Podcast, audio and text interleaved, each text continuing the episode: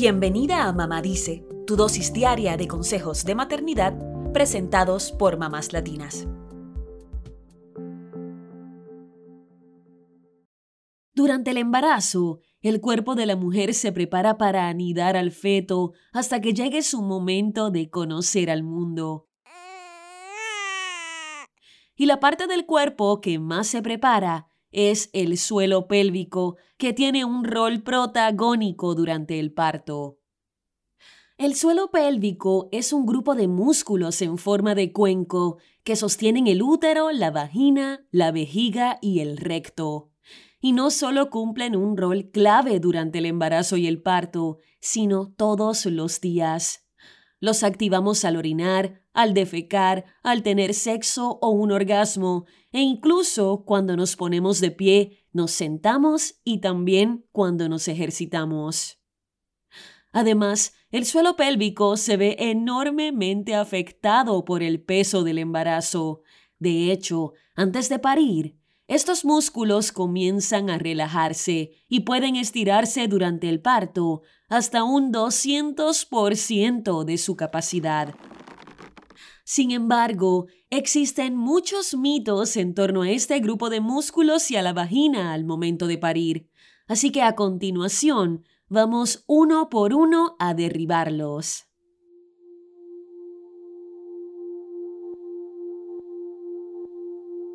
Mito 1. Así como damos la bienvenida al nuevo integrante de la familia, también recibimos a la incontinencia por el resto de nuestras vidas. Vayamos por partes. La incontinencia posparto es normal. Sin embargo, esto no significa que tendrás incontinencia de por vida, sino solo durante la etapa del posparto, la cual dura aproximadamente hasta seis semanas después del alumbramiento, según explica la fisioterapeuta ortopédica y de suelo pélvico, Erika Atzareto Michitz, en un artículo publicado en Healthline. Así que tranquila, no estarás de por vida padeciendo la fuga de orina.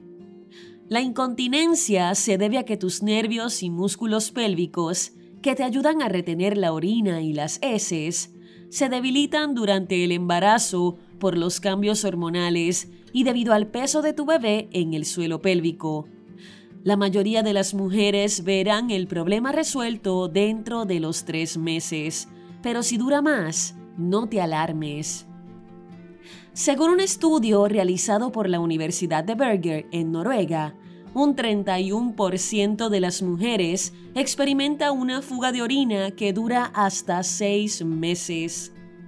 Otros factores de riesgo para la incontinencia urinaria posparto pueden ser haber tenido una lesión o un desgarro al dar a luz, haber dado a luz a un bebito grande, haber sufrido de incontinencia durante el embarazo o haber tenido un parto vaginal que haya requerido el uso de forceps. En cualquier caso, consulta con tu médico para que te quedes tranquila. Mito 2. Tras parir, el sexo ya no volverá a sentirse igual. No te vamos a mentir, en las semanas o meses posteriores a un parto vaginal, es posible que tu vagina aún siga reacomodándose, por lo que podrías sentir sensibilidad o dolor al tener sexo. Por eso, suele recomendarse esperar de 4 a 6 semanas tras el parto para reanudar tu vida sexual. Incluso si diste a luz por cesárea, la sequedad vaginal puede hacer que las relaciones sexuales sean dolorosas. Sin embargo, nada es para siempre y con el pasar del tiempo volverás a sentir todo en su lugar y el sexo seguramente se sentirá como si aquí nada hubiera pasado. Mito 3. Como el suelo pélvico y la vagina están débiles, es probable que tengas diarrea después del parto.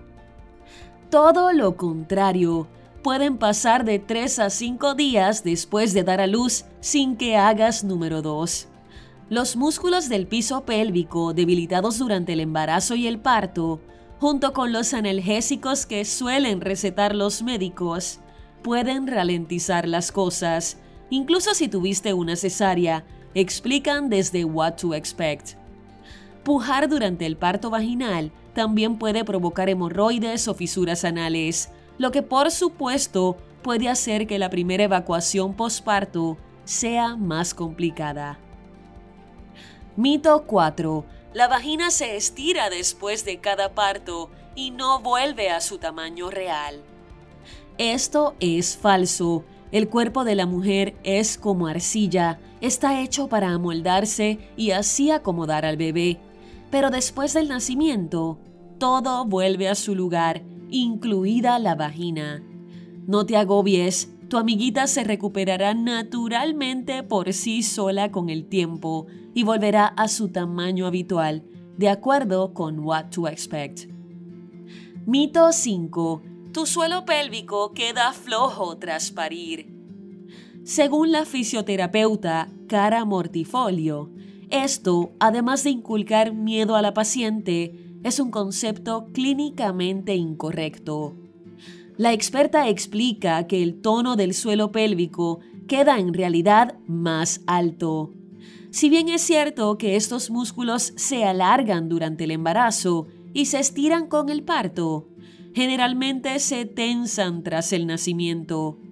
Los empujones prolongados, los desgarros, los puntos o una episiotomía solo aumentan la tensión con inflamación y presión adicionales en el área. Así que te aseguramos, nada te quedará flojo por esa zona. Ahora te preguntamos, ¿cuál es el sexto mito que te gustaría desterrar? Eso es todo por hoy. Acompáñanos mañana con más consejitos aquí en Mamá Dice y síguenos en mamáslatinas.com, Mamás Latinas en Instagram y Facebook y Mamás Latinas USA en Twitter.